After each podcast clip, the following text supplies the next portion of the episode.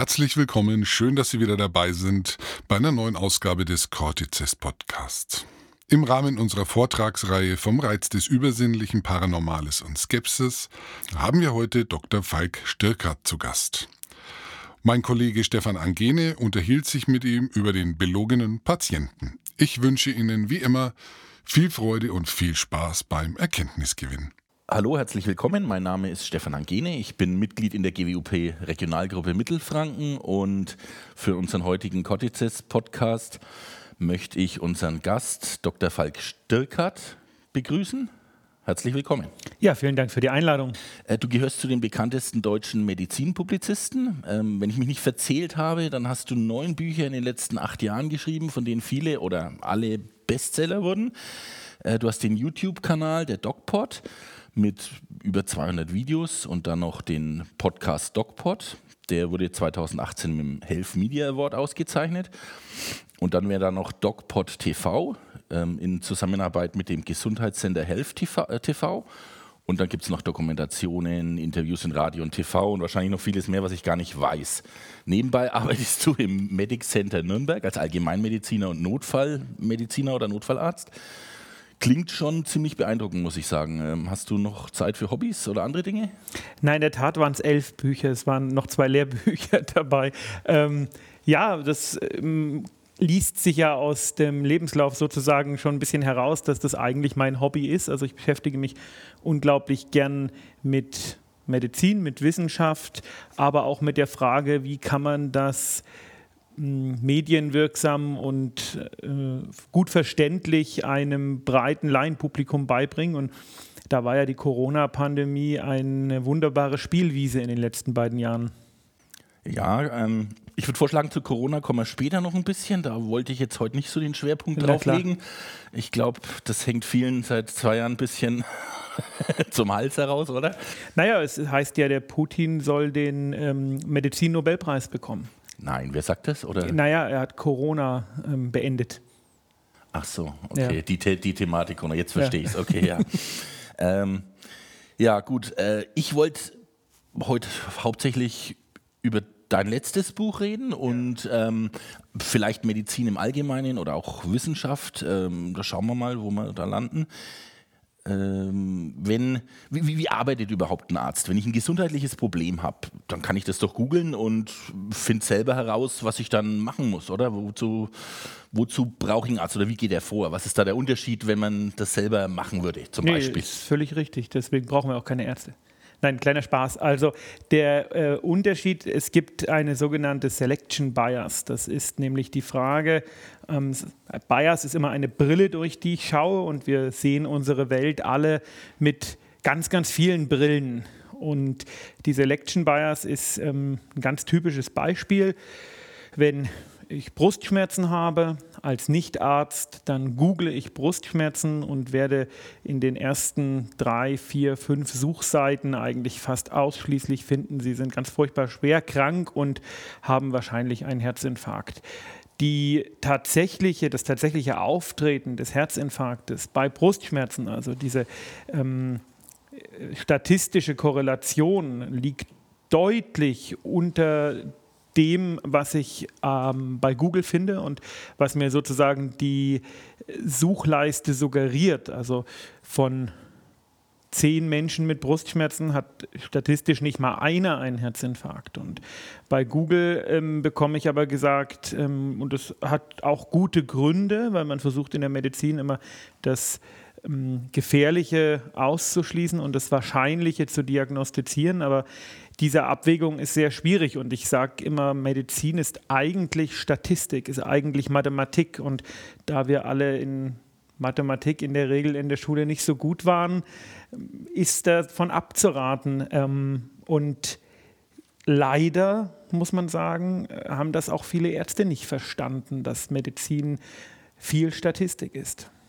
Ich als normaler Mensch, wenn ich jetzt anfange, selber zu recherchieren oder zu googeln, zu googeln, die Gefahr besteht ja wahrscheinlich auch, dass ich mich dann überschätze, indem, in, dass ich mein Wissen oder meine, meine Fähigkeiten ähm, unterschätze und ich habe ja auch keine Geräte oder Apparate, wie ich irgendwas objektiv messen kann. Ne? Also Das ist natürlich ein Problem wahrscheinlich, wenn man das selber macht und, und die Wahrscheinlichkeit, dass man da eine richtige Diagnose, sag ich mal, äh, für sich abgibt, ist eher gering, oder? Genau, die ist gering. Natürlich hilft Google, man darf das jetzt nicht verdammen, hilft viel in der in der Einschätzung von Dingen und in der Frage, ist das jetzt eventuell was, was, was Gefährliches sein könnte. Nichtsdestotrotz ist seit dem seit der Einführung des Internets, also seit Google sozusagen, die Rate an Angsterkrankungen äh, massiv in die Höhe gestiegen. Und da äh, gibt es durchaus eine Kausalität zwischen diesen beiden ähm, Korrelation, also in, in, dieser Korrelation zwischen diesen beiden Ereignissen, weil wir natürlich äh, oft vom Schlimmsten ausgehen. Das hat äh, das Menschliche so an sich. Und deswegen kann ich nur davor warnen, Symptome zu googeln, weil das also zum Teil wirklich auch gefährlich ist. Und das kann Menschen in eine, in eine Angstspirale reindrücken. Wie geht ein Arzt dann vor, wenn ein Patient zu ihm kommt? Wie stellt der bloß ganz grob in ein paar Sätzen vielleicht, wie stellt er fest, was derjenige hat oder was man dann machen kann, welche Therapie oder Behandlung und Methode funktioniert? Im Grunde genommen ist es erstmal so, dass man gefährliche Ursachen für das Beschwerdebild oder den Beschwerdekomplex ausschließen muss und sich dann auf die Suche nach Wahrscheinlichen geben begeben sollte. Und manchmal kommen auch seltene Ursachen raus. Wenn also jemand mit einem ähm, Beschwerdebild kommt, dann muss man erstmal gucken, bleiben wir mal bei den Brustschmerzen, dann muss man erstmal gucken, dass das jetzt keine akute, gefährliche Situation ist. Also ein EKG schreiben, dann gibt es so spezielle Herzmarker, die man im Blut als Schnelltest bestimmen kann. Und mit diesen beiden Methoden habe ich einen Herzinfarkt schon mal ausgeschlossen, dann kann ich noch Blutdruck messen und so weiter und so fort. Und dann kann ich sagen, okay, also jetzt was Akutes ist es nicht. Der nächste Schritt ist, den schicke ich dann zum Kardiologen, guck, ist da in irgendeiner Weise irgendwas am Herz. Wenn bestimmte Untersuchungen, in der körperlichen Untersuchung, die man natürlich immer macht und in der Anamnese, also das Patientengespräch, ähm, auf zum Beispiel Muskelgeschichten, muskuloskeletale Ursachen hindeuten, dann kann man, und der Patient jung ist, dann ist das wieder so eine Risikoabwägung, da kann man sich den Kardiologen manchmal auch sparen. Mm, und oft kommt bei all diesen Untersuchungen nichts raus und der Patient hat trotzdem Beschwerden und dann begeben wir uns relativ zügig in diesen großen Bereich der psychosomatischen Medizin. Und das ist ein nicht zu unterschätzendes Problem, weil Menschen auch Beschwerden haben können, ohne dass wir fassbare Ursachen für diese Beschwerden finden. Wir wissen halt auch blöderweise nicht alles und der Geist kann den Körper ähm, stark beeinflussen. Das wissen wir aus der Placebo-Forschung und das weiß ich aus meinem praktischen Alltag als Arzt. Ihr aktuelles, also dein aktuelles Buch, welches du mit deinem Freund äh, Professor Lars Breuer zusammen verfasst hast, das trägt den Titel Der belogene Patient. Warum Impfkritiker, Wunderheiler und andere Scharlatane gefährlicher sind als jedes Virus. Es sind steile und gewagte Thesen und Behauptungen, würde ich jetzt mal auf den ersten Blick vielleicht sagen letztendlich heißt es ja nichts anderes, als dass Patienten belogen werden. Von wem müssen wir vielleicht noch äh, erklären dann, wer wen belügt. Und dass Impfkritiker, Wunderheiler und Scharlatane gefährlicher sind als alle Viren. Ähm, um was geht es genau und wie meinst du das? Eigentlich wollte ich das Buch nennen, warum äh, Impfgegner, Homöopathen und Heilpraktiker gefährlich sind als jedes Virus. Aber das Blöde ist, dass der Verlag relativ viele Bücher für äh, Homöopathie und Heilpraktiker im Sortiment hat und äh, mir das sozusagen nicht gestattet wurde, diesen Untertitel zu wählen. Tatsächlich haben wir äh, über ein halbes Jahr über Titel ähm, und Untertitel gestritten, bis wir dann uns da höchstrichterlich, also natürlich nicht, aber ich habe mich dann mit dem Verlagsleiter geeinigt. Ähm, und ja, klar, also ich denke, der Titel spricht für sich, der belogene Patient. Es geht um all die Bereiche, in denen Patienten auf breiter Front belogen werden. Ob das bewusst ist oder unbewusst, das sei mal dahingestellt. Auch da liefern uns Studien tatsächlich spannende Ergebnisse. Aber hm, fangen wir doch einfach bei bei der größten Gruppe an, damit jetzt niemand sagt, ähm, der spielt Gott in Weiß, bei den Ärzten. Auch ähm, Ärzte können durchaus auf Basis von Unwissen Patienten belügen. Jetzt ist die Frage, wann ist eine Lüge eine Lüge und ist eine Lüge nicht äh, erst dann eine Lüge, wenn man ähm, äh, willentlich lügt, Bewusstsein unterstellt. Aber da ist natürlich auch der Titel äh, notwendig, um ein bisschen einen, einen reißerischen Blick zu bekommen. Ja, also ich würde es jetzt auf, diesen, auf dieses Lügen gar nicht so festsetzen. Aber ich gebe mal ein Beispiel, ähm, wie das bei Ärzten ist. Wir haben sehr, sehr viele Patienten, die Schilddrüsenmedikamente bekommen. Und interessant ist, wenn man die Menschen fragt, wenn die jetzt zu mir kommen, haben gesehen, ich habe ein Schilddrüsenbuch geschrieben und da kommen öfters mal Leute zum Teil aus, aus Frankfurt und ganz weit her, weil die gesagt haben, sie würden sich dann doch gern mal von mir die Schilddrüse anschauen lassen. Und die bekommen Medikamente. Das bekommen die zum Teil schon seit vielen, vielen Jahren. Und wenn man der Sache dann auf den Grund geht, dann merkt man, es gibt oft gar keine Indikation, also gar keine Rechtfertigung für die Medikamentengabe. Das hat eine ganz einfache Ursache, nämlich die Unverständnis oder das Unverständnis des Schilddrüsenregelkreises, der sehr komplex und kompliziert ist. Ich habe gerade äh, einen Artikel in einer großen Fachzeitschrift darüber fertig gemacht und ich rede dagegen Windmühlen. Ich bekomme selbst hier in Nürnberg von großen Praxen die sich auf Schilddrüsen zum Teil spezialisiert haben, Empfehlungen, die mit keiner Leitlinie zu halten sind. Und das ist ja das Schöne an der Medizin. Das heißt nicht, ich setze mich hier hin und sage, das muss aber so gemacht werden, wie ich das sage, weil ich habe einfach die meiste Ahnung, sondern ähm, wir haben einen Sachverhalt und den vergleichen wir mit Leitlinien. Und Leitlinien sind ja nichts anderes als klinische Schlussfolgerungen aus Meta-Analysen, also die beste Datenlage, die wir haben können. Und dann gibt es noch verschiedene Evidenzgrade und es gibt eine S3-Leitlinie der Deutschen Gesellschaft für Allgemeinmedizin für den Umgang mit Patienten. Ähm, die Schilddrüsenpräparate bekommen und diese Leitlinie wird von fast niemandem eingehalten. Punkt. Ja. Wer wird noch, ähm, also du wolltest ja sicherlich so ein bisschen auch auf die äh, Wunderheile Scharlatane und Homöopathen raus. Ja, Homöopathie ist eine ähm, große Lüge. Mit der Homöopathie lässt sich, es gibt überhaupt nichts auf der Welt, mit, das sich, mit dem sich prozentual mehr Geld verdienen lässt als mit der Homöopathie. Da ist also die. Teurer Zucker. Äh, da, ja, da ist also die äh, Waffenindustrie, ähm, die ähm, arbeiten praktisch pro bono, wenn man es mit der Homöopathie ähm, vergleicht. Jetzt äh, schadet die Homöopathie nicht so ganz so stark wie so eine ähm, Atombombe, aber sie schadet auch. Denn ähm, sie suggeriert den Menschen, es gibt eine Metaebene, auf der man ähm, irgendwie Hokuspokus äh, ungreifbar die äh, menschliche Physiologie beeinflussen könnte. Jetzt will ich gar nicht ausschließen, dass es viele von uns nicht verstandene, ungreifbare Metaebenen gibt, auf denen unser Körper funktioniert. Aber der Trugschluss ist, man kann es mit Zucker irgendwie beeinflussen. Und ich unterstelle den Homöopathen nicht unbedingt, dass sie es aus Raffgier machen. Sie machen es aus Unwissen und was noch schlimmer ist als Unwissen, ist Glauben. Und sie machen es aus Glauben und das hat in der Medizin nichts zu tun.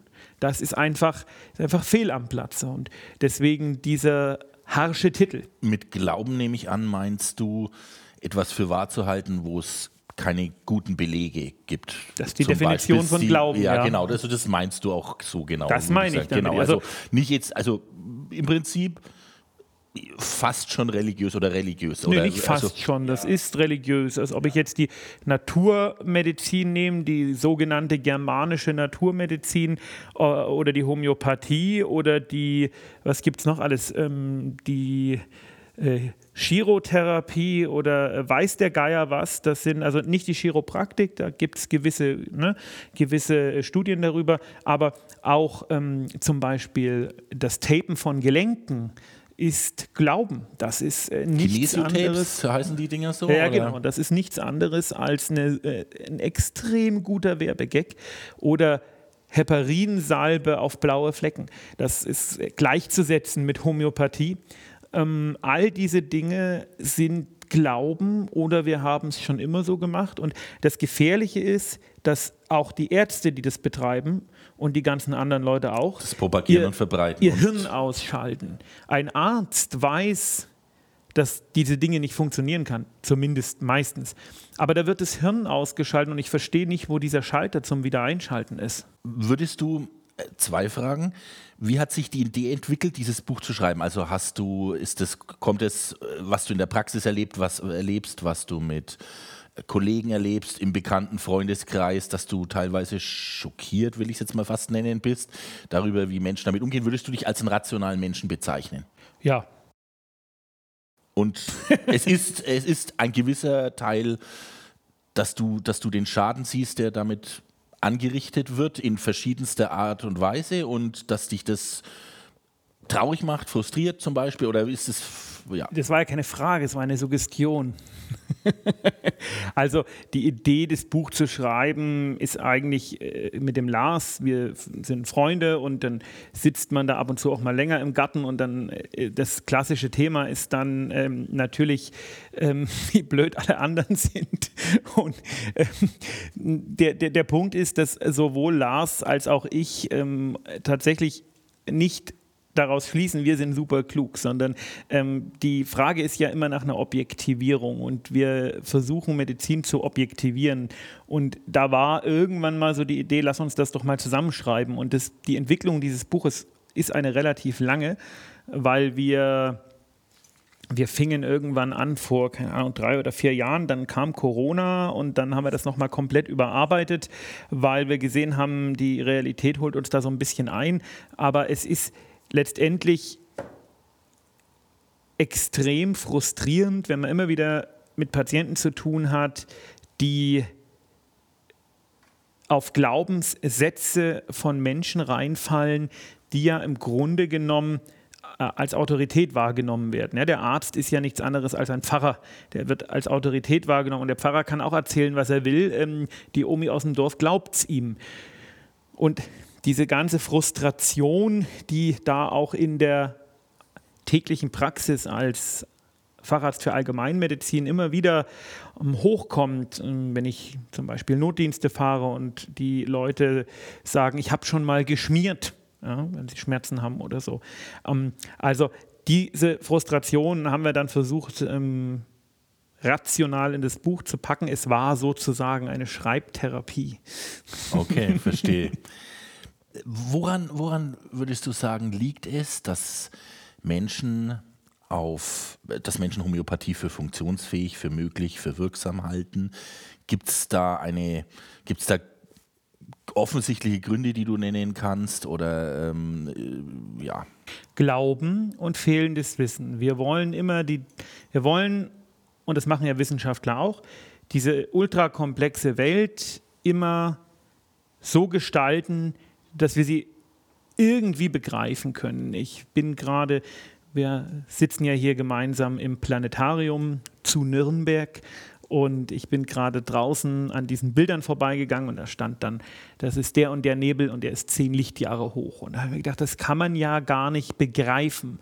Und das ist das im Großen und im Kleinen geht es aber natürlich um die eigene Gesundheit. Und es ist so viel einfacher zu hören, man kann sich selbst heilen, man muss nur das Immunsystem stärken, als zu hören, wir haben eine Therapie, die hat Nebenwirkungen und wir sind auch nicht sicher, ob diese Therapie bei Ihnen funktioniert.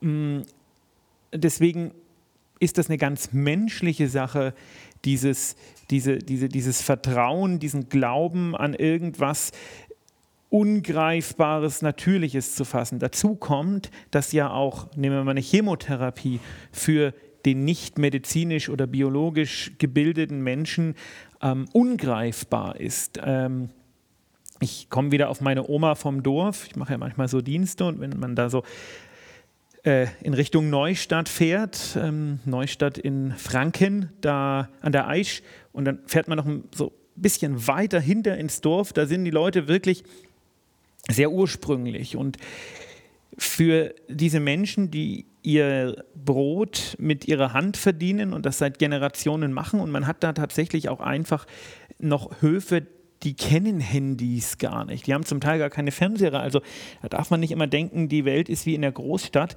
Für diese Menschen ist eine Chemotherapie genauso wenig greifbar wie zehn Lichtjahre Entfernungen. Oder Zuckerkügelchen. Jetzt ist aber das Verrückte, und das finde ich ja so spannend, dass diese Bauernomi von hinterm Dorf wahrscheinlich niemals zu Homöopathie greifen würde. Und ich glaube, die Problematik liegt da, du hattest es vorhin schon angesprochen, in, in einer Selbstübersch das ist jetzt super arrogant und wenn man das irgendwo rausschneidet, dann, dann kann man da einen Shitstorm machen, aber ich sage es trotzdem, es ist eine Selbstüberschätzung der intellektuellen Mittelschicht.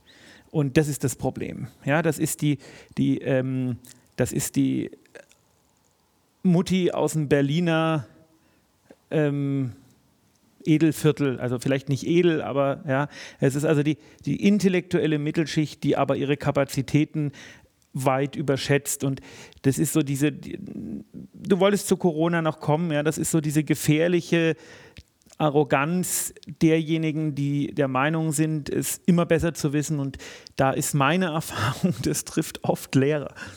Dein Ziel ist ja, das finde ich jetzt wichtig, den Fragenkomplex, ist ja ein mündiger und aufgeklärter Patient. Du, ich nehme an, du bist für Aufklärung so weit wie möglich mein Herzensanliegen ist, weil du schon gesagt hast, weil du jetzt auch über Bildung geredet hast, die Bildung, ähm, wir, wir, sind in Deutschland, das ist eines der reichsten Länder auf der Welt.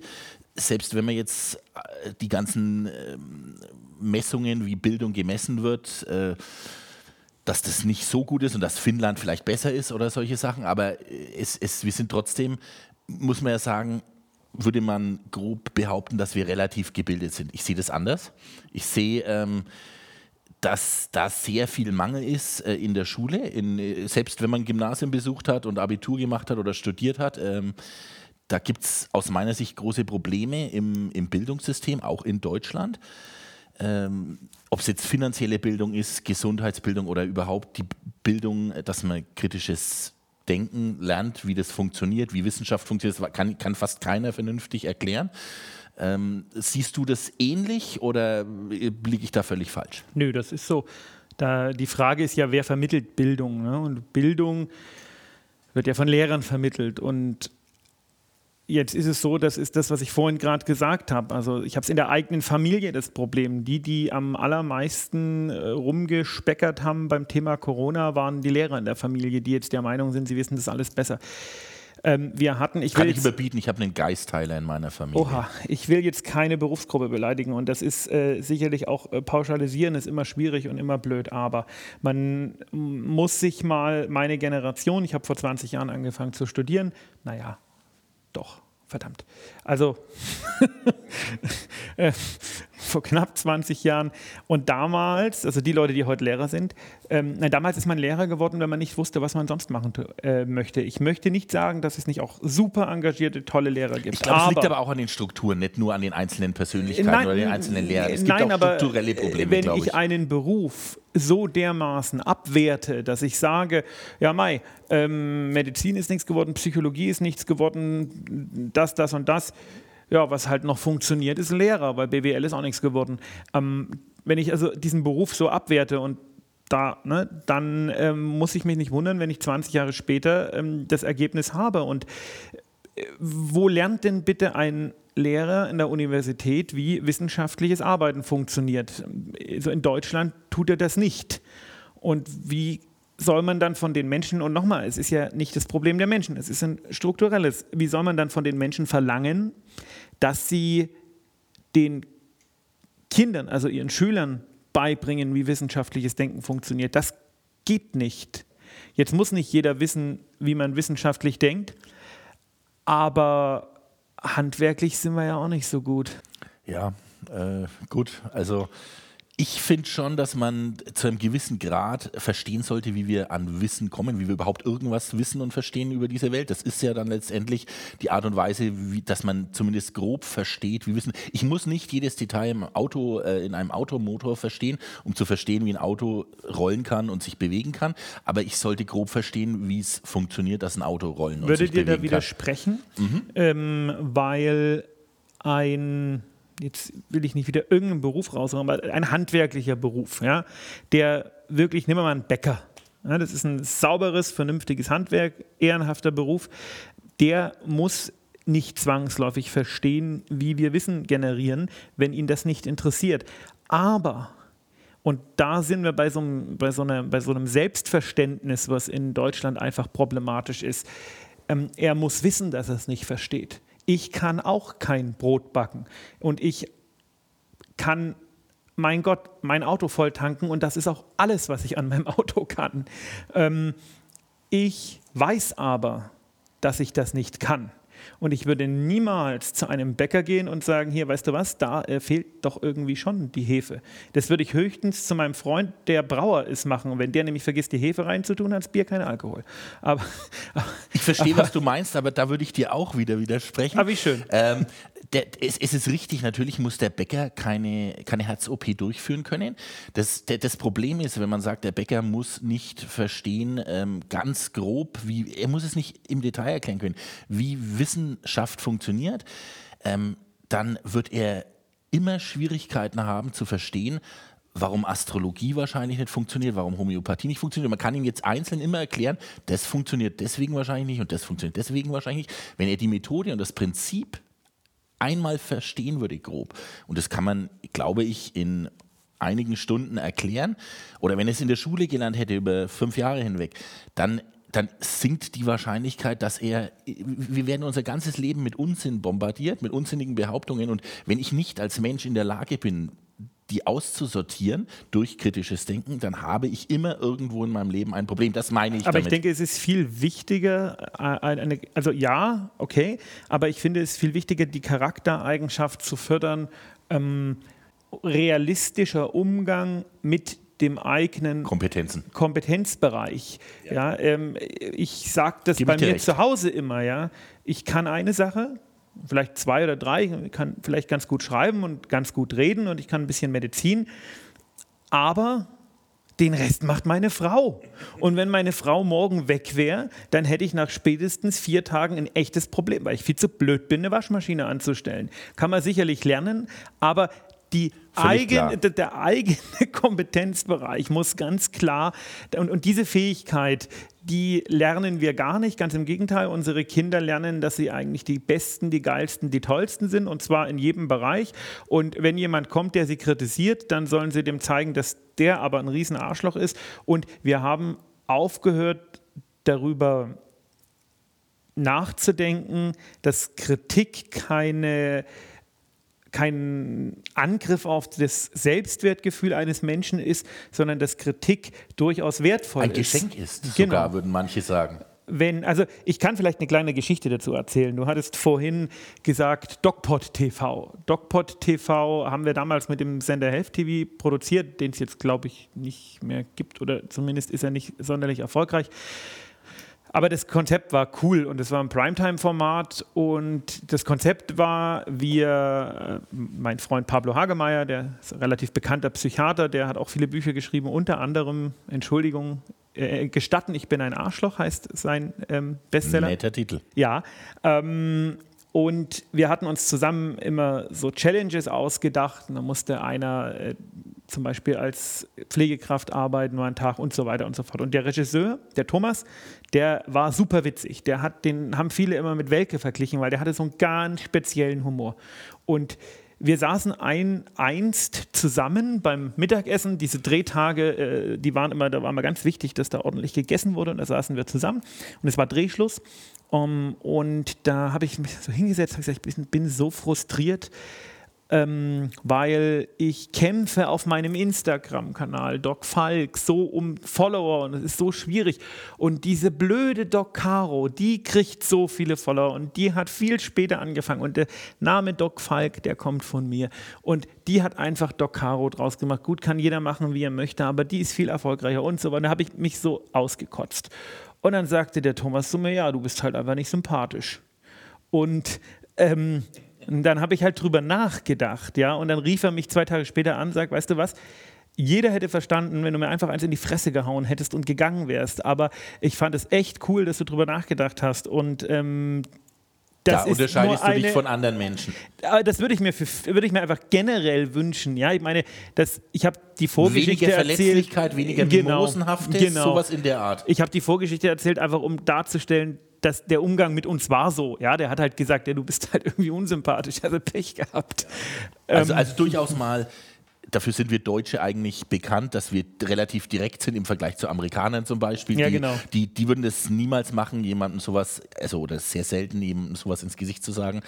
Aber du würdest dir noch wünschen, dass Menschen nicht so empfindlich sind und eine dickere Haut haben äh, und, und das einfach mal, sie müssen es ja nicht annehmen, die Kritik, aber einfach mal stehen lassen oder äh, drüber nachdenken, reflektieren wir, vielleicht später. Wir wünschen uns alle so unendlich viel Anerkennung. Ne? Hier mein Handy, jeder Instagram, da wie viel, wie viel Likes und sowas. Wir haben ja ähm, Anerkennung inflationär in Likes, äh, auf Likes runtergebrochen. Ähm, YouTube hat jetzt den Dislike-Button abgeschafft. Das finde ich ähm, ist ein Symptom, wo es in unserer Gesellschaft krankt, weil wir wollen nur Anerkennung. Wir, keiner von uns sagt, nee, Kritik ich hören, möchte gerne. Kritik hören. Dabei ist Kritik das viel wertvollere. Weil man da besser lernt. Genau, und wir äh, wollen von allen immer nur hören, wie geil wir sind.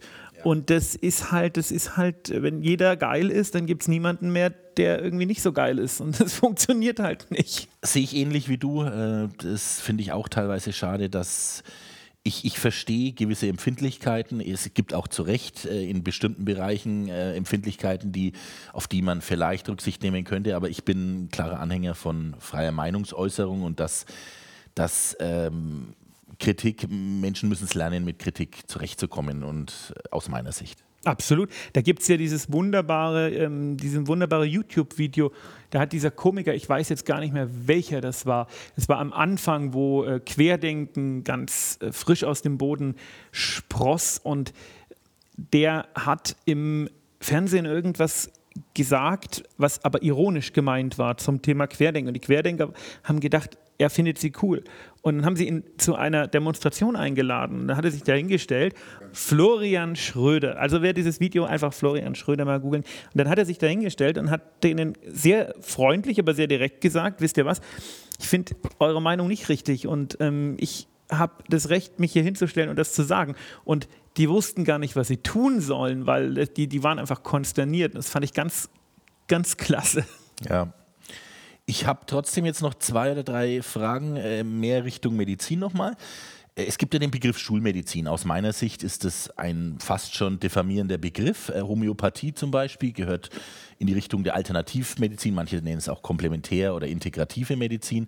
Was hältst du von solchen Begriffen? Naja, also äh, Schulmedizin ist diffamierend. Es gibt nur eine Medizin und das ist äh, die die sich ständig ändert, weil sie eben wissenschaftlich betrachtet wird. Äh, alternative Medizin finde ich äh, in Anbetracht der Tatsache, dass wir alternative Fakten haben, finde ich das eigentlich ganz gut, weil es so ein bisschen zeigt, in welche Richtung wir uns bewegen. Ich habe vor ein paar Tagen eine Rede gehalten auf einer Demonstration gegen den Ukraine-Krieg und das war, war Schnee im Frühling und dann habe ich gesagt, herzlich willkommen zu diesem alternativen Frühlingstag. Das fanden die auch alle irgendwie witzig und ähm, also da finde ich die, die, die, äh, das, das Wording schon ganz gut.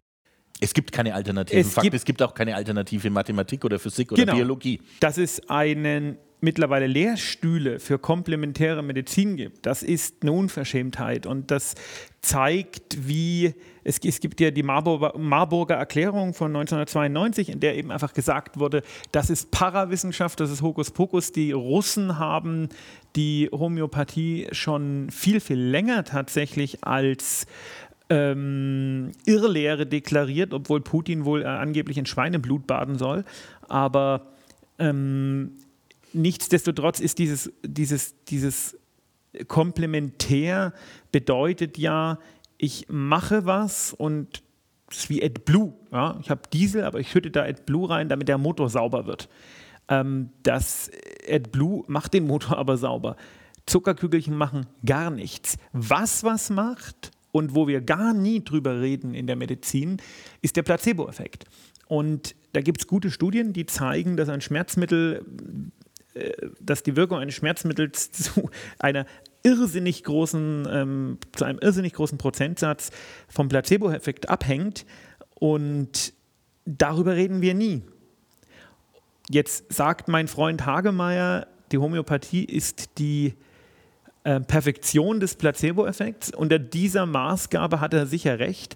Das Problem ist, dass der Homöopath das nicht so sieht und dass der Homöopath sagt, diese ähm, dieses Zeug wirkt über den Placebo-Effekt. Ja, und das ist ein Problem. Also Wording blöd, alternative Medizin finde ich mittlerweile ganz witzig. Ja, es gibt natürlich nicht nur die Homöopathie, die alternative Medizin oder was dazu gezählt wird.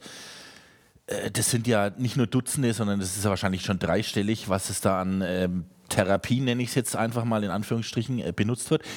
Ich, die Definition, die ich schön finde von alternativer Medizin, kommt von einem Comedian, äh, Australier, Tim Minchin. Äh, er sagt, bei Definition oder per Definition, äh, Alternativmedizin hat entweder nicht gezeigt, dass sie wirkt, oder es ist gezeigt, dass sie nicht wirkt. Ähm, wie nennt man alternative Medizin, die gezeigt hat, dass sie wirkt? Medizin. Medizin, genau. Genau. Ist die, ist die perfekte Definition dafür, weil es gibt, äh, sobald etwas gezeigt hat, ernsthaften Studien wissenschaftlich erwiesen, nenne ich es jetzt einfach mal, dass es wirkt, ist es automatisch im Bereich der Medizin und ähm, fällt aus dem Bereich der Alternativmedizin heraus. Genau, es ist halt Hokuspokus. Genau. Und da finde ich jetzt trotzdem interessant, ich, wir haben ja die gleiche Meinung, denke ich, äh, über diese verschiedenen äh, Sachen, die es da gibt. Äh, Homöopathie ist, ist, sicherlich das bekannteste jetzt in Deutschland.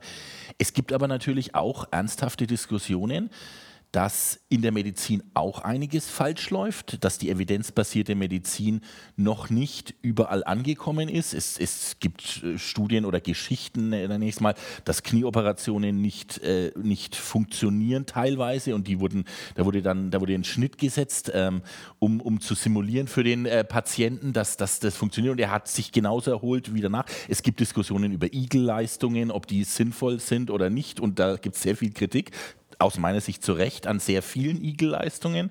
Ähm, dann dann gibt es Kritik an Vorsorgeuntersuchungen wie Mammographie, die ähm, da, da müsste, das ist, das ist alles, also es sind die Medizin, ziemlich viele die Medizin Dinge, ist ne, nicht perfekt. Ne? Ich will, ich will jetzt, ich will, ich will sie jetzt nicht. Ich, ich bin absoluter Fan von Medizin und äh, von Impfungen.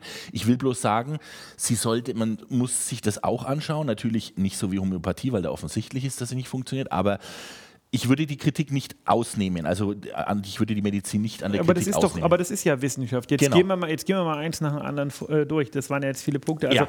das war dieses Schnitt, äh, die, dieser Schnitt am Knie. Also das, äh, um das mal ein bisschen darzulegen für den Hörer, der die Studie nicht kennt. Man hat also geguckt bei Knieoperationen, welche, ähm, wie sich die Menschen erholen. Und man hat den einen hat man äh, eine, ein künstliches Knie eingebaut und den anderen hat man nur einen Schnitt gesetzt. Das ist hochgradig unethisch und das würde durch keinen Ethikausschuss kommen. Ähm, das zeigt aber, wie äh, unglaublich stark der Placebo-Effekt eigentlich ist. Ne? Ähm, nichtsdestotrotz äh, es gibt da keine Langzeitbeobachtungen, sondern das sind nur Kurzzeitbeobachtungen und also das ist keine, keine wirklich so fundierte, gute Studie. Dann, ähm, was die Vorsorge angeht. Vorsorge, es ist nicht nur die Vorsorge, ähm, die schwierig zu erklären ist, sondern es ist die gesamte Medizin, die gesamte pharmakologische Medizin, ähm, wo, wo, wo man sich erstmal fragen muss, was möchte ich mit einer Maßnahme erreichen? Aber so funktioniert eben Wissenschaft. Wenn man sich jetzt zum Beispiel anschaut, du würdest mit mir übereinstimmen, ich, ähm, wie alt bist du? ich bin 44. Du gehst zum Arzt, der sagt, dein Blutdruck ist zu hoch und ähm, die korrekte äh, Therapie ist ein Blutdrucksenker. Jetzt frage ich dich, warum denn? Warum was denn? Warum der Blutdrucksenker die richtige äh, Genau. Therapie ist? Ich weiß ja gar nicht, ob das die richtige Therapie ist. Also jetzt äh, im ersten Schritt, ich weiß nicht, welche Alternativen es gibt und ähm, außer eventuell abzunehmen oder Sport zu machen oder beides am Nein, besten. das ist ja keine Alternative, das ist ja nicht so schön. Ja, natürlich. Das ist, das ist äh, richtig, das ist eine schwierige Alternative, aber ähm, äh, ich, ich nehme an, dass Blutdrucksenker, das belegt ist, dass die wirken. Die haben sicherlich auch Nebenwirkungen, aber Ja, ja. ähm, ich weiß jetzt nicht genau, auf was du hinaus willst mit der Frage. Ich möchte darauf gesagt. hinaus, dass wir äh, das Blutdrucksenker, das ist ein schönes Beispiel. Wir senken den Blutdruck, weil wir kardiovaskuläre Ereignisse reduzieren wollen. Heißt. Herzinfarkt, Schlaganfall und andere dementsprechende Ereignisse. Mm, Das machen wir im Übrigen auch, wenn wir Fett senken. Aber das machen wir bei Fettsenkern zum Beispiel nur, bis auf Ausnahmen, wenn die Patienten sowas schon mal hatten. Bei Blutdruckmedikamenten ist es so, man, es gibt in der Forschung über Medikamente immer eine sogenannte NNT, eine Number Needed to Treat. Ähm, ich brauche also bei einem ähm, Blutdruckmedikament, ich glaube 19, darauf darfst du mich jetzt nicht festnageln, das müsste ich schauen, aber ich glaube 19 ähm, Menschen, die dieses Medikament bekommen, bevor ich eins dieser Ereignisse verhindere. Das heißt, 19 haben es völlig umsonst genommen. Wenn die über 50 sind, wenn die unter 50 sind, ähm, nützt wahrscheinlich. das wahrscheinlich gar nichts. Und es gibt auch Empfehlungen da auf in bestimmten Bereichen, wo man jetzt nicht das akut Problem, weil der Blutdruck bei 280 ist und einfach im Hirn was platzt. Ähm, das muss man natürlich senken, ähm, aber ähm, langfristig chronisch da auf eine Senkung zu verzichten. Mh, mm, was will ich damit sagen? Ich will damit sagen, man kann die Medizin nicht immer als ich habe ein Symptom, ich bekomme eine Diagnose, ich bekomme eine Behandlung und ich werde wieder gesund oder ich sterbe oder so sehen, sondern es ist, wie ich das eingangs gesagt habe, und da schließt sich der Kreis ganz Komplex. gut, immer Statistik. Ich brauche eine gewisse Anzahl an Patienten, um diese Patienten daran zu hindern, ein Ereignis zu bekommen, was ich verhindern möchte. Das hat sich, äh, ein gutes Beispiel sind Blinddarm-OPs. Es hat sich jetzt gezeigt, dass die wahrscheinlich gar nicht nötig sind. Wir haben auch viele Jahre Blinddarm operiert. Okay. Das also, ist die einzige OP, die ich noch richtig gut kann. Ja gut, ich meine, man weiß ja nicht, wann man Blinddarmdurchbruch verhindert und wenn der äh, ernsthaft ist, der ist ja wahrscheinlich jetzt nicht so wahnsinnig häufig und dann hat man ja relativ schnell relativ starke Symptome beim echten Blinddarm und der ist dann lebensgefährlich, also wenn er wirklich auftritt. Ähm, oder nee, eben, also eben nicht. Da geht's, also man hat jetzt geguckt, äh, was ist denn, wenn ich einfach abwarte und die meisten davon sind einfach wieder völlig, äh, völlig äh, gesundet. Mm, die, die Geschichte mit der Mammographie ist ein, eine ähnliche. Ne? Ähm, Vorsorge, ist noch, ja. Vorsorge ist noch schwieriger, weil ich bei Vorsorgeuntersuchungen an einer gesunden Kohorte Dinge vornehme. Und jetzt, äh, da haben wir das Thema Vortestwahrscheinlichkeit, was wir bei den Corona-Tests auch immer hatten. Und da wird es dann mathematisch schon fast ein bisschen schwierig. Da geht es nämlich dann um die Frage, ähm, wie viele Menschen, ähm, wie viele Menschen werde ich mit dieser Untersuchung sinnloserweise schädigen, nämlich indem sie äh, entweder sich einer sinnlosen ähm, Prozedur unterziehen müssen oder Nebenwirkungen des Screenings oder, was auch extrem relevant ist, psychologische Schädigungen. Niemand gibt diesen Frauen die vier Wochen ähm, zurück, in denen sie dachten, sie haben jetzt Brustkrebs. Ja. Und das ist alles, das sind alles vernünftige Argumente. Die sprechen aber nicht gegen die Medizin, sondern die sprechen für ein Erklären der Medizin. Gut, äh, ich würde sagen, zum Abschluss reden wir leider trotzdem noch mal kurz über Corona, Covid-19. Juhu. wir haben ja alle so viel Lust darauf. Ich meine, da könnten wir uns jetzt stundenlang über alle möglichen Aspekte unterhalten. Ich will mal mehr so auf nennen wir es mal den politischen Aspekt raus.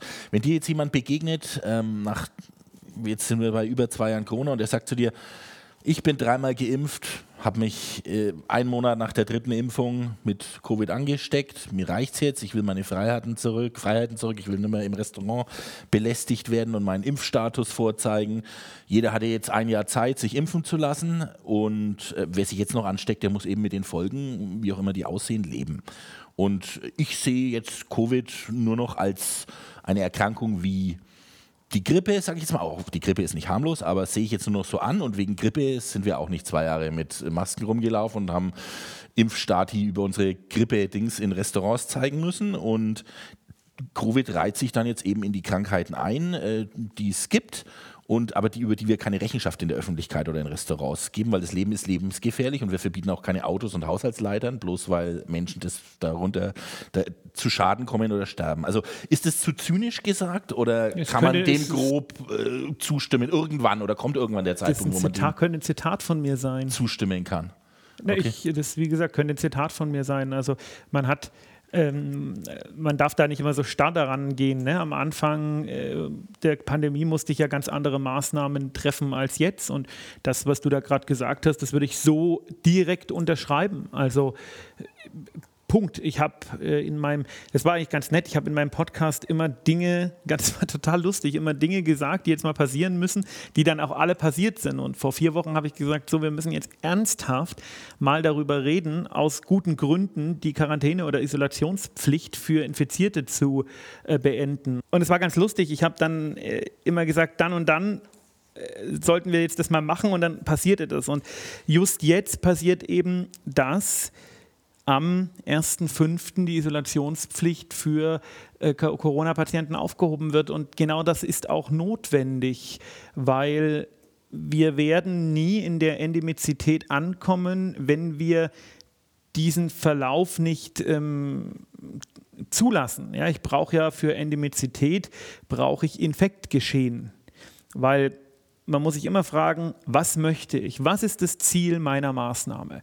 Und in den letzten Wochen und Monaten waren die Ziele eher politische Ziele und äh, also nicht so klar äh, rauszubekommen, was denn das Ziel sein soll. Wenn ich jetzt sage, okay, die Intensivstationen sind relativ leer, ähm, was ist denn dann das Ziel der Maske? Ähm, wenn ich, äh, trotzdem wir natürlich sind relativ leer, trotzdem wir Inzidenzen von 200, 300, 400.000 haben, was ist denn dann das Ziel der Maske? Weil ähm, wir haben ja so eine hohe Inzidenz, dass ich jetzt klar sehen kann, das belastet die Intensivstationen nicht mehr. Ist das Ziel, dieses Coronavirus von der Erde zu tilgen? Nein, ist es nicht. Bekommen wir ja nie hin. Also ist das Ziel die Endemizität. Die Endemizität funktioniert über eine Grundimmunisierung, sprich Impfung und ein dann immer wieder anstecken. Und irgendwann wird Corona eine Kinderkrankheit werden, weil eben die Älteren alle immunisiert sind. Aber diesen Vorgang muss ich verstehen und dann muss ich ihn auch politisch moderieren. Und da bin ich ehrlicherweise froh, dass der Herr Lauterbach unser Gesundheitsminister ist. Der ist zwar, wird zwar wie, wie, wie eine Sau durchs Dorf getrieben von der FDP, aber nichtsdestotrotz macht er das eigentlich ganz gut. Und ich kann das nur unterschreiben, wie er das macht. Aber er warnt ja eigentlich noch mehr. Viele oder manche Leute nennen ihn Angstmacher und du findest es jetzt okay, wenn man äh, jetzt langsam mal aufhört mit Absolut. bestimmten er Maßnahmen. Ja so klang das jetzt zumindest. Aber er, er, er würde jetzt ja lieber wollen, wenn Supermärkte von dem Hausrecht Gebrauch machen und noch weiterhin die Maskenpflicht. Weiß ich nicht, da, da, dazu weiß ich jetzt zu wenig, was er will, aber ich okay. denke, das können die machen. Ähm, das ist jetzt eine Übergangszeit. Ne? Im, Im Endeffekt reden wir jetzt von zwei, drei Wochen. Bis dahin ist das noch so ein bisschen komisch ohne Maske, aber ich, ich erwische mich auch immer noch dabei, wie ich es irgendwie aufsetzen will, aber da bin ich eigentlich ganz froh, wenn ich es nicht machen muss. Ich habe doch, ich habe eine dabei. Und aber ganz, ganz grundsätzlich ähm, ist es ja Aufgabe von Ärzten und der Lauterbach ist ja ein Arzt, ähm, zu warnen. Wir warnen ja auch vor der Grippe. Ähm, und es ist unsere Aufgabe zu sagen, Achtung, das ist gefährlich. Aber ähm, es ist eben was anderes, eine mahnende Stimme zu sein, als ein rigides Verbot. Und ich war immer für die Verbote und ich war auch immer für 2G, 3G und von mir aus auch 1G. Aber nur solange es Sinn gemacht hat. Ja? Jetzt kann man sagen, ähm, wir, äh, der, der Sinn war jetzt vielleicht auch lange Zeit, die Ungeimpften zu gängeln und zu ärgern. Ja, kann ich aus emotionaler Sicht, würde ich das unterschreiben und finde es irgendwie auch echt lustig, aber ähm, das ist dann eher so ein, so ein leicht sadistischer Sinn und kein wirklich sinnvoller mehr. Und das geht halt in der Demokratie auch nicht, dass man da so irgendwie Randgruppen sadistisch ärgert. Natürlich, das verstehe ich. Dann die allerletzte Frage für heute. Ähm, wirst du dein Kind in, einen Waldorf, äh, in eine Waldorfschule schicken? Ist das jetzt das Ergebnis von wirklich guter Recherche? nein, das ist, äh, nein, nein, das, nein, nein, überhaupt nicht. Das ist jetzt einfach Zufall. Habe ich jetzt da irgendwas getroffen? Oder, ja, äh, das äh, war jetzt schon nur Zufall, weil, weil, weil, weil ich. Ähm, tatsächlich ist es so, dass wir, ich habe ja äh, mein Hobby ist ja auch so Fotografie und Videografie und ich habe mit einem Freund eine kleine Firma und wir machen immer so ein bisschen so Videoprojekte und PR-Videos äh, und Fotos und ich habe unlängst äh, in, in einer Waldorfschule haben wir ein ähm, Film, also ein Theaterprojekt gefilmt und ich war sehr beeindruckt von der Leistung dieser Waldorfschüler da, die also mit 14 Jahren die ähm, was war das, Mod im Orient Express. Das ähm, kam jetzt im Kino, ja. Und die hatten, jeder hatte zwei Rollen gelernt, also ein anderthalbstündiges Schauspiel und das war wirklich beeindruckend. Ähm, deswegen habe ich da tatsächlich, ähm, ist das eine wäre das eine Option, wenn ich irgendwo wohnen würde, wo die Schulen jetzt nicht so gut sind. Wir haben ja in Erlangen auch die FIS, diese, diese Franconian International School. Ähm, das möchte ich auch nicht und ähm, ich finde, man muss die Kinder auch Kind sein lassen und eigentlich ist mir am allerliebsten, wenn die staatliche Schule gut ist, wenn die da in ihrem sozialen Umfeld leben, in dem sie auch, ich meine, ich wohne in Alt-Erlangen, das ist ist ein Dorf und deswegen äh, wahrscheinlich eher nicht. Wenn wir aber schlechte Schulen hätten, ist die Waldorfschule, wäre die Waldorfschule tatsächlich eine Option, weil die ist besser als ihr Ruf. Ja, da müssen wir uns dann, glaube ich, nochmal privat unterhalten. Das wird dann ein interessantes Gespräch über Waldorfschulen. Du siehst das nicht so? Mm, nein, ich weiß da relativ viel drüber, da kann man, und das kann man gerne nochmal diskutieren. aber ich danke für das Gespräch. Sehr gerne. Und äh, viel Erfolg mit dem Buch. Ähm, kann ich nur empfehlen. Sehr gut geschrieben und da wird kein Blatt vor den Mund genommen.